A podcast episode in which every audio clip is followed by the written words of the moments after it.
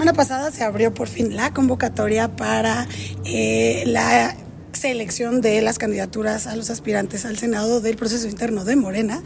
Y bueno, pues eh, hice mi registro la semana pasada, fue hecho con éxito, tienes que subir una serie de documentos, métricas de tus redes sociales, etcétera. Y bueno, pues el proceso lo que ahora nos marca es que se van a analizar todos los perfiles para eh, seleccionar a los mejores perfiles, que son los que van a ir a la encuesta. Y una vez que eh, vayan a la encuesta, en enero, me parece que el 18 de enero, se van a dar a los resultados y va a ser en ese momento que sepamos quién va a encabezar la fórmula si va a ser hombre o mujer y quiénes van en la fórmula. ¿Por qué el Senado, eh, diputada? Pues creo que por mi experiencia profesional y por la carrera que yo estudié, eh, puedo desarrollar un buen papel en la Cámara Alta. Creo que me sirve mi formación, tanto académica como jurídica, porque no, no es lo mismo solamente hacer leyes, yo también estuve aplicándolas, entonces creo que eso me da una visión mucho más completa. ¿Y por qué no la Diputación? la Diputación eh, Federal, pues bueno, al final de cuentas creo que la Cámara Alta pues es, eh, digamos, el órgano más eh, importante a nivel nacional. A mí me parece que te genera una gran oportunidad de poder hacer un cambio, porque solamente son tres ¿no? senadores, son más diputados, entonces se dispersa un poco como el trabajo y además es en todo el estado, no solo en un distrito.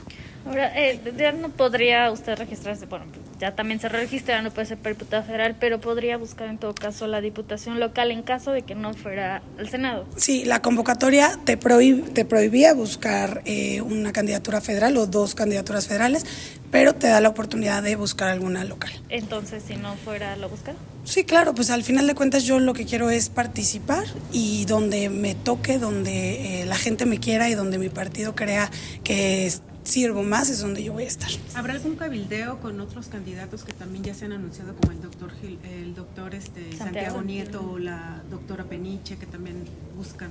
¿A poco la doctora Peniche también? Mm, eh, al final de cuentas, pues esto es un tema individual. Por ejemplo, hay algunas confusiones en, en el tema de que la fórmula, pues tú te registras con alguien y no, tú te registras tú solo. Se va a definir los mejores perfiles. Entonces es un tema ahora sí que individual y además, pues ni siquiera se va a decidir aquí, no se va a decidir en el partido, no se va a decidir en el Consejo, se va a decidir en la Ciudad de México o, bueno, por parte del CEN más bien. Entonces, pues creo que hay que atender a lo que dijo la doctora Claudia el día sábado, que es, pues, el resultado de la encuesta tendremos que acatarlo y tendremos que sumarnos, ¿no? A quien sea él o la ganadora. Entonces que es un proceso, digamos, transparente y sobre todo equitativo en igualdad de condiciones para todos quienes están aspirando? Sí, porque al final de cuentas tú en el registro, por ejemplo, podías poner lo que tú quisieras, podías subir los documentos que tú quisieras para acreditar pues tu trabajo en el partido, tu trabajo del movimiento, cuál es tu profesión, qué has hecho, cómo has contribuido, a qué crees que el movimiento y eso era libre, libre, ¿no? Cada quien lo hizo como cada quien quiso y creo que eso pues nos da una igualdad de condiciones a todas y a todos. De hecho también es una convocatoria abierta, no nada más es para los que somos eh, o, pertenecemos al partido de Morena, sino también podía ser externo. No necesariamente tenías que tener la militancia. En el CEN se van a armar las fórmulas. Se ha hablado de que si no fuera el Senado podría eh, buscar la presidencia municipal de Querétaro. ¿Esto es cierto? pues una posibilidad una vez que eh, se define el proceso interno de la primera, o sea, de lo que me he registrado hasta el momento, pues ya. ¿Cuándo convocatoria?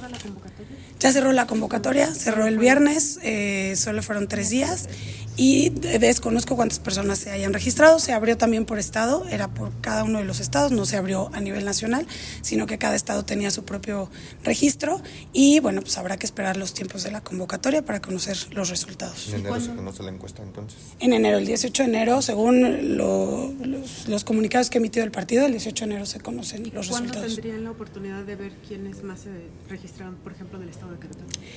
Eso me preguntaban el otro día, pero desconozco si se va a publicar alguna lista de cuáles son eh, los candidatos o cuáles son las personas que se inscribieron. Yo me imagino que no, que va a ser únicamente la lista ya de, de los que integren la fórmula. Todavía no hay un lugar definido para el inicio de la precampaña de la doctora Claudia, pero una vez que la conozcas, ¿irás a acompañarla al estado donde sea?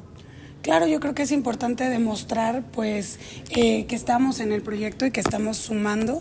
Al final del día, pues yo estoy en este partido movimiento, no nada más soy diputada de Morena, sino también soy consejera y hoy pues nos toca acompañar a la doctora Claudia. En caso de que fueras eh, sí una de las que forma, conformarán esta fórmula o irán como en la minoría, eh, ¿vas a dejar el cargo de diputación local?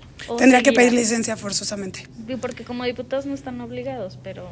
No, pero los estatutos de mi partido así lo marcan y por, por lo tanto yo tendría que ceñirme a los, a los estatutos de mi partido, sobre todo porque no nada más soy diputada de Morena, sino porque soy consejera. Sería una violación directa a los estatutos y me podría traer una consecuencia como pues que me expulsen, ¿verdad?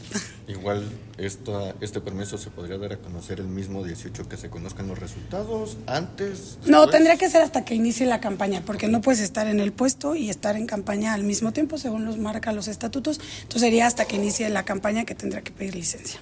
Diputada, ¿cómo está el ambiente en Morena? Porque justo el partido ha sido señalado que en diversos procesos electorales se divide y terminan incluso varios grupos dentro del partido. Ahorita, ¿cómo está?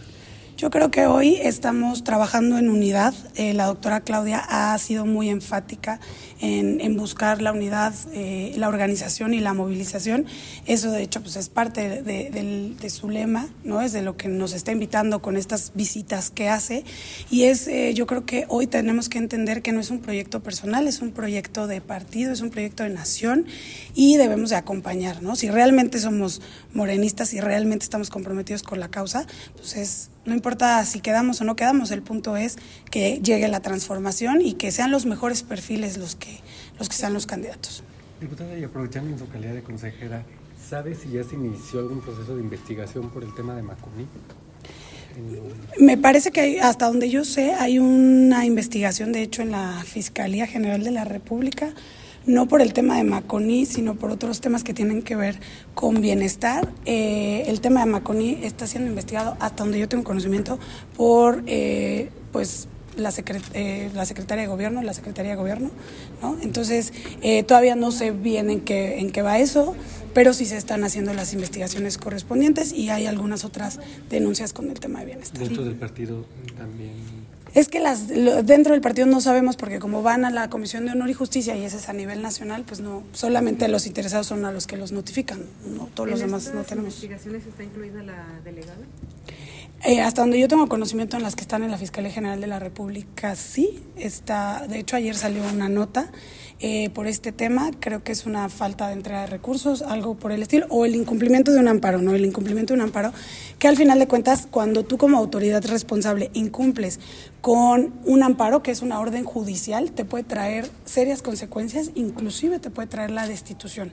Por ejemplo, yo cuando trabajaba en el Poder Judicial, llegaban los amparos y temblábamos de miedo porque si no lo cumples como viene establecido, te pueden eh, incluso separar del cargo. Incluso se habla pues de la misma inhabilitación. Sí, inhabilitación, separación del cargo, multa. Lo primero es una multa económica y posteriormente eh, se hace un proceso porque hay un procedimiento que se llama inejecución, me parece, algo así, que es cuando las partes dicen, no, es que la autoridad no cumplió bien con el amparo, entonces eh, la autoridad dice, a ver, vamos a revisarlo, lo checan y ahí es cuando se termina si se cumplió o no se cumplió y de ahí empieza otro procedimiento para dictar sanciones. ¿Y qué está Morena?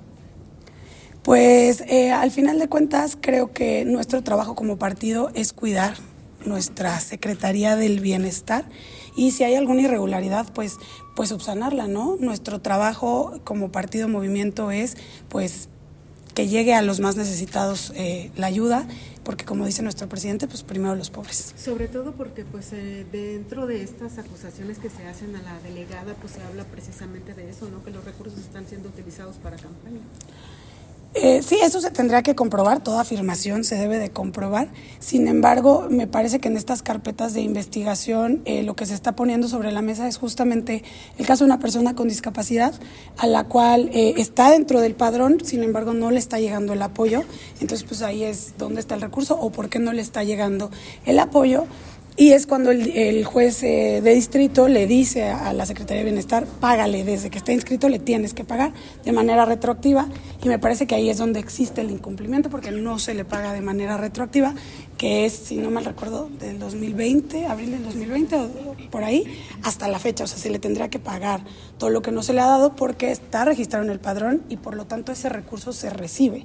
Porque los recursos que reciben es depende de la cantidad que tengan registrados. Entonces hay un desacato. Eh, al, parecer, hasta donde yo sé, no he revisado el expediente, pero hay un desacato y eso puede generar una seria consecuencia jurídica. ¿Solo es un caso? ¿Pero una persona? Hasta son, son, varios casos. En el caso, ¿cuál sería su balance de la, de la actuación de la delegada? Pues me parece que como autoridad tenemos que ser responsables de acatar lo que nos dictan otras autoridades y pues si eso no lo sabemos como autoridad, pues entonces estamos en el lugar equivocado, ¿no? Pero además es constante una queja sobre de ella, de, no de ella, a lo mejor de sus funcionarios que están en el acto de Marconi, o sea, ahora con esta situación. Pues a mí me parece que justo tendría que revisar qué está pasando. Estos son, dirían por ahí, banderas rojas, ¿no? De que hay algo que está, que está mal o, que está siendo asesorada erróneamente, porque justo en un amparo te viene hasta abajo, si no lo cumples, ¿cuál es la sanción, no?